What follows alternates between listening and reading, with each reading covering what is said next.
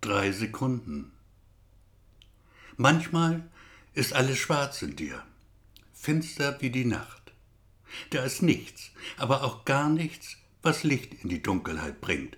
Du fühlst dich beschissen von A bis Z. Ihr werdet das kennen, da bin ich mir sicher. Jeder hat solche Tage. Da braucht es nur eine Kleinigkeit und du springst aus dem Fenster. Muss nicht sein, kann aber sein. Als ich hinausblickte heute früh, so gegen sieben war das, nach einer langen Nacht voll scheußlicher Träume, da war mir klar, das ist nicht dein Tag und wird es nicht werden, nie und nimmer wird es das werden. Dicke Wolken über den Dächern, dunkelgrau in Richtung schwarz, natürlich schwarz. Irgendwo da draußen jaulte ein Hund.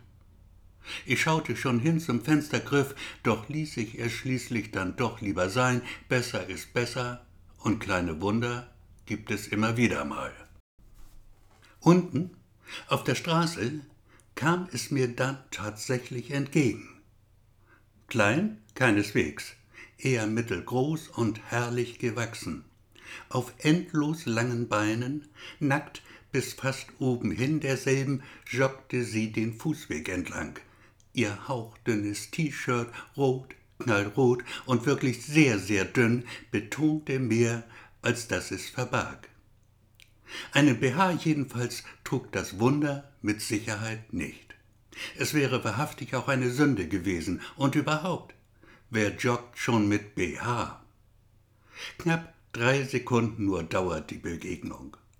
Drei Sekunden, in denen unendlich viel passiert. Die Frau fährt sich mit der Hand durch das schwarze Haar, schaut ihn an, lacht ihn an, nennt seinen Namen. Das war's dann.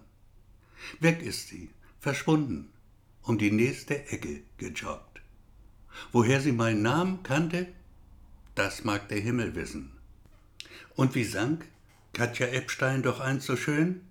Die Älteren unter uns, sie werden sich noch erinnern. Wunder gibt es immer wieder.